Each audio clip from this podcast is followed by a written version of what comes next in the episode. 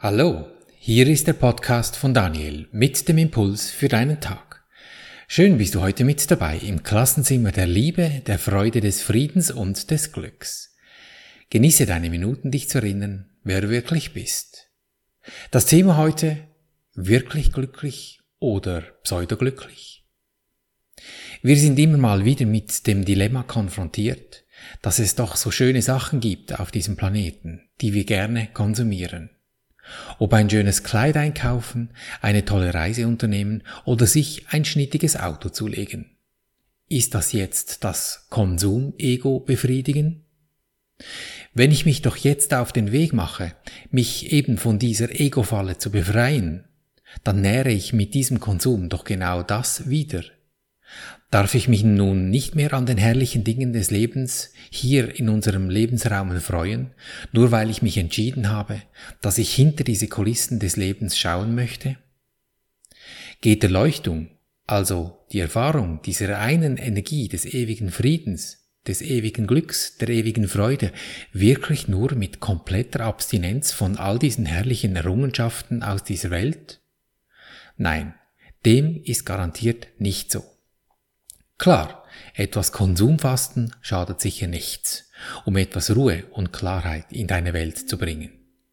Aber bestimmt nicht das Kind gleich mit dem Bade ausschütten. Dann womöglich noch mit irgendeiner Tabula Rasa Aktion ein spirituelles Ego schaffen, das dann glaubt, wenn es genügend asketisch, vegan oder vielleicht in Selbstversorgung lebt, dass es dann besser sei als alles andere oder alle anderen, die dann nicht so spirituell unterwegs sind.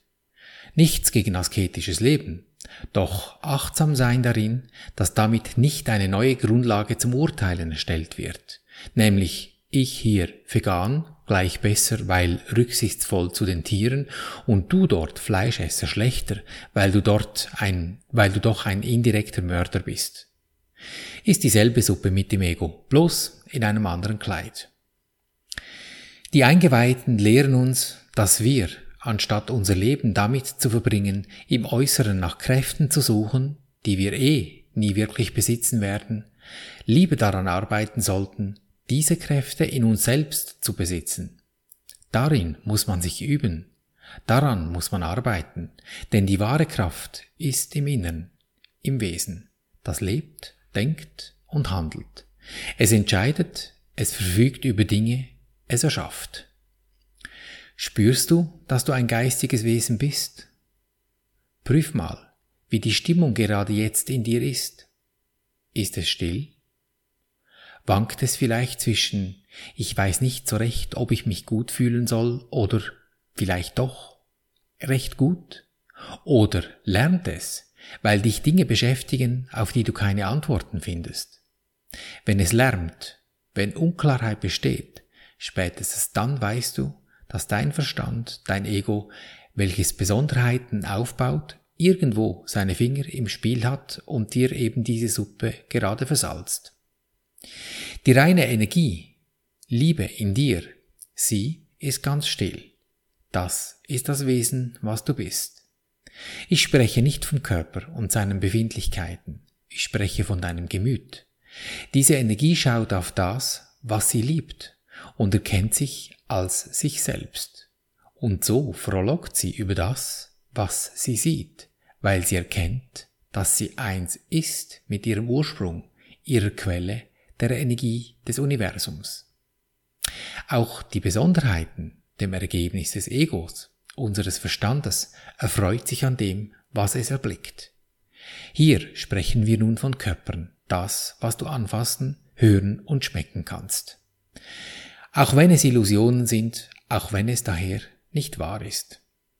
Doch das, wonach du wirklich suchst, ist eine Quelle der Freude, wie du sie dir vorstellst. Die ist auf deiner Wesensebene, nicht auf der Körperebene. Das, was du wünschst, das ist für dich wahr, und dies ist dein Glaube. Das Wünschen, das macht so wirklich, wie der Wille sie erschafft. Doch sei achtsam, diese Macht deines Wünschens hält Illusionen ebenso aufrecht, wie die Liebe sich selber ausdehnt. Der Unterschied? Das eine täuscht und das andere heilt. Welches wählst du?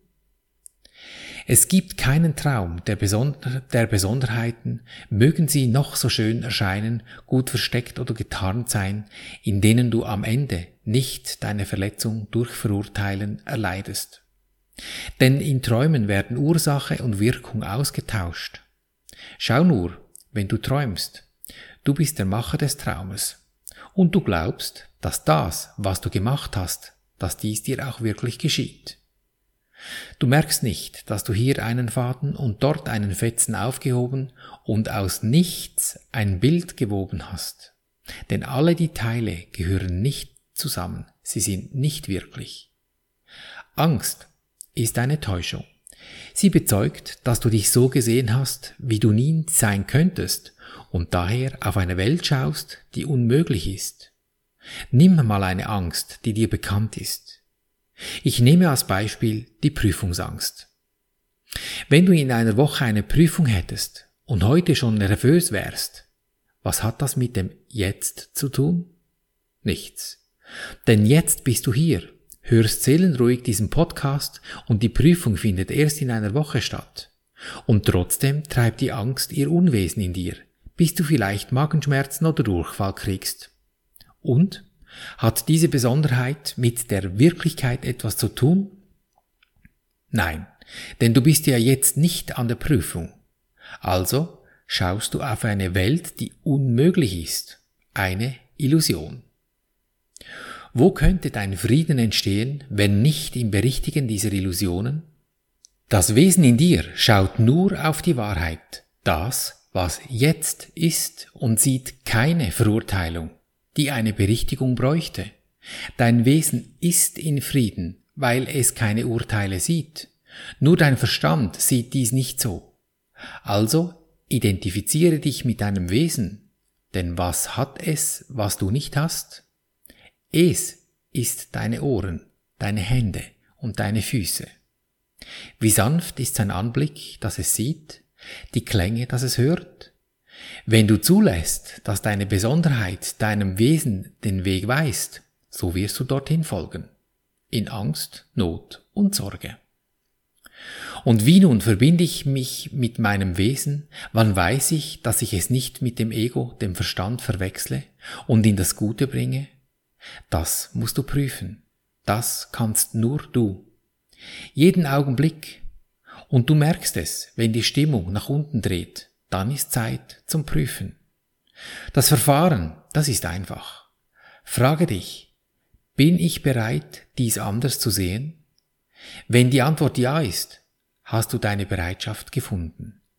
Wenn wir jedoch offen und ehrlich mit uns selbst sind, können wir hin und wieder feststellen, dass wir nicht bereit sind, einen Groll loszulassen etwas anders zu sehen oder etwas gehen zu lassen. Wir stecken in unserer Sicht der Dinge fest und haben der Wahrheit und dem Frieden eine Blockade auferlegt. Wir wollen es auf unsere Weise. Wenn wir aufmerksam sind, bemerken wir, wie unser Licht mit dieser hartnäckigen Entscheidung schwindet, die Stimmung eben sinkt. Durch unsere Bereitschaft hingegen beginnen wir zu leuchten. Und wenn du gerade keine Unterstützung siehst dann hast du doch noch nicht genau hingeschaut. Und wie schnell du so eine Hilfe übersehen kannst, da habe ich dir heute ein Beispiel dazu mitgebracht.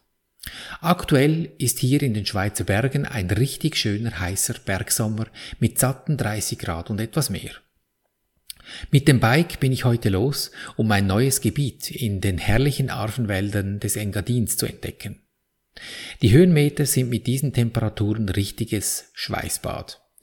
Nach einer rasanten Abfahrt stelle ich plötzlich fest, dass ich mich verfahren habe und damit Höhenmeter für nichts und wieder nichts vernichtete, welche, mich, welche ich mir vorher während einer guten Dreiviertelstunde im eben Schweiße meines Angesichts hart erarbeitet hatte. Es stehen nun zwei Optionen zur Verfügung. Tour abbrechen oder von hier wieder hoch zurück auf den alten Pfad. Abbrechen kommt nicht in Frage. Also dann einen Biss in den sauren Apfel und ab in die Pedalen.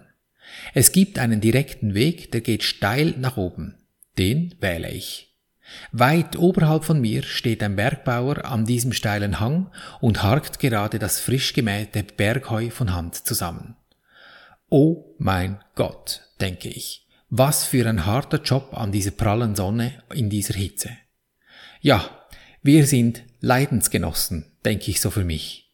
Es wird so steil, dass ich absteigen und mein Bike schieben muss.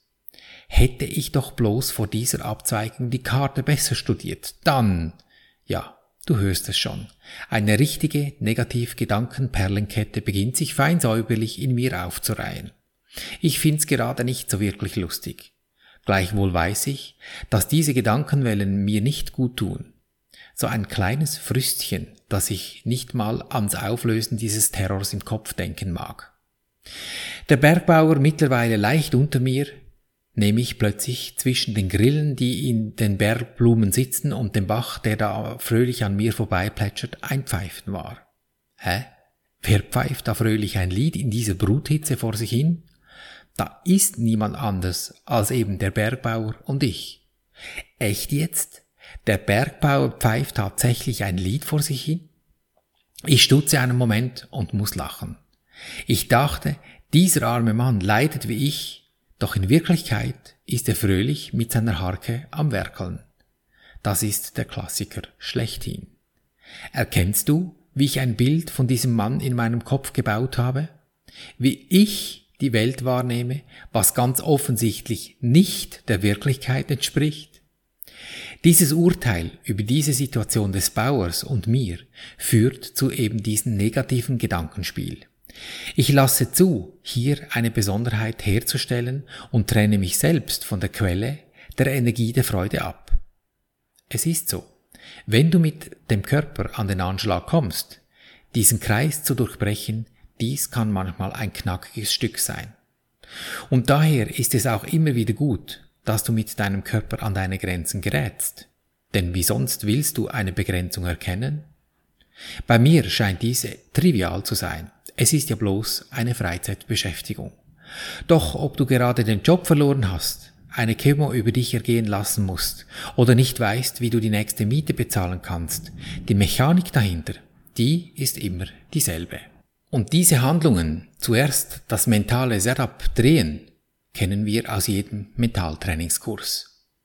Doch oft bleibt dieses neue mentale Setup im Kopf stecken. Das reicht nicht. Es gehört ins Herzen und die Sprache des Herzens ist das Fühlen.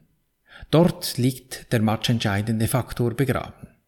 Dass du fühlst, was du in Gedanken gerade geändert hast. Das gelingt möglicherweise zu Beginn gerade nicht so rasch, wie du an meinem Beispiel siehst. Dann hilft eines. Bediene dich deines Körpers. Singen zum Beispiel, das hilft und der Wechsel geschieht oft sehr schnell, ohne dass du viel machen musst. In der Dusche, auf dem Bike, das ist egal. Ich glaube beim Bergbauern den Song